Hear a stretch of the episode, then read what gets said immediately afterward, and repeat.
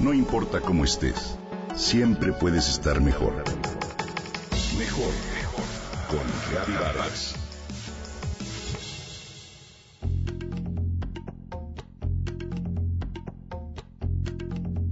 ¿Eres de las personas que viven pegadas a un aparato de sonido o a unos audífonos? ¿Tienes siempre los auriculares de tu celular puestos? ¿Te aíslas del sonido exterior escuchando música a todo volumen? Ojo, tal vez estés lastimando tus oídos sin darte cuenta. Te invito a pensar por un momento en ellos, en tus oídos y en el asombroso mecanismo interno que les permite percibir con precisión todos los elementos sonoros del mundo que te rodea. El oído es un órgano sensorial muy completo que no solo se encarga de la audición, sino que también es el responsable de regular nuestro sentido del equilibrio.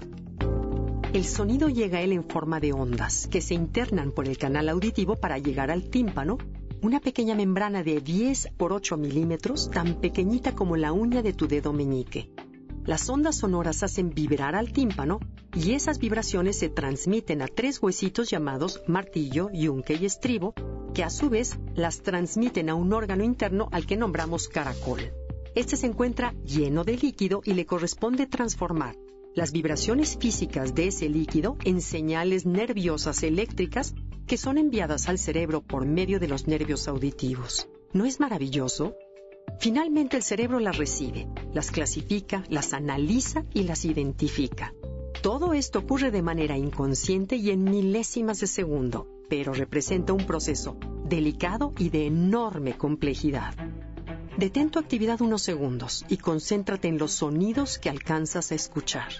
Te darás cuenta de que es una gama inmensa y muy precisa.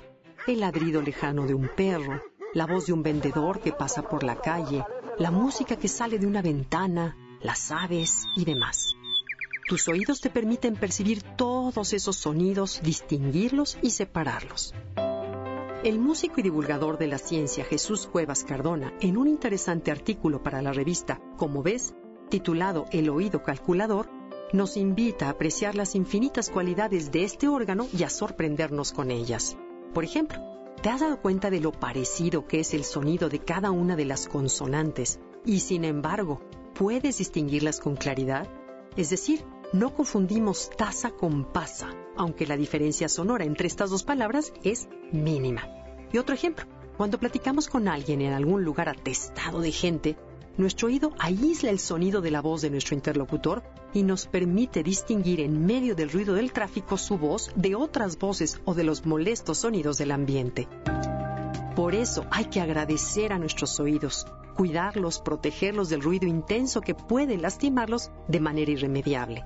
Según un informe del Instituto Mexicano del Seguro Social, cuatro de cada diez jóvenes que acuden a consulta aquejados por problemas de audición utilizan de manera permanente auriculares y aparatos de sonido a todo volumen y la atención a este sector de la población se ha incrementado en un 20% en los últimos 10 años. Es decir, los problemas de mala audición que antes aparecían después de los 50 años están comenzando a presentarse en jóvenes de 20 a 30 años. Es importante tomar conciencia de esto y ayudar a nuestros oídos. Modera el uso de los aparatos de música, baja su volumen y usa los audífonos del celular solo cuando sea imprescindible. Cuando vayas a un antro o conciertos, usa tapones. Hay algunos muy bien diseñados que atenúan las ondas sin distorsionar el sonido. Cuando transites por la calle, evita usar los audífonos porque te aísla de sonidos que pueden provocarte un accidente. Tus oídos son un tesoro. Te invito a protegerlos.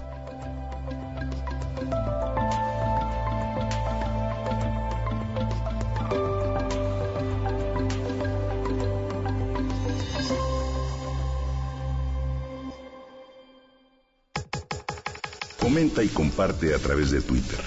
Gaby Vargas. No importa cómo estés, siempre puedes estar mejor. Mejor, mejor. Con Gaby Vargas.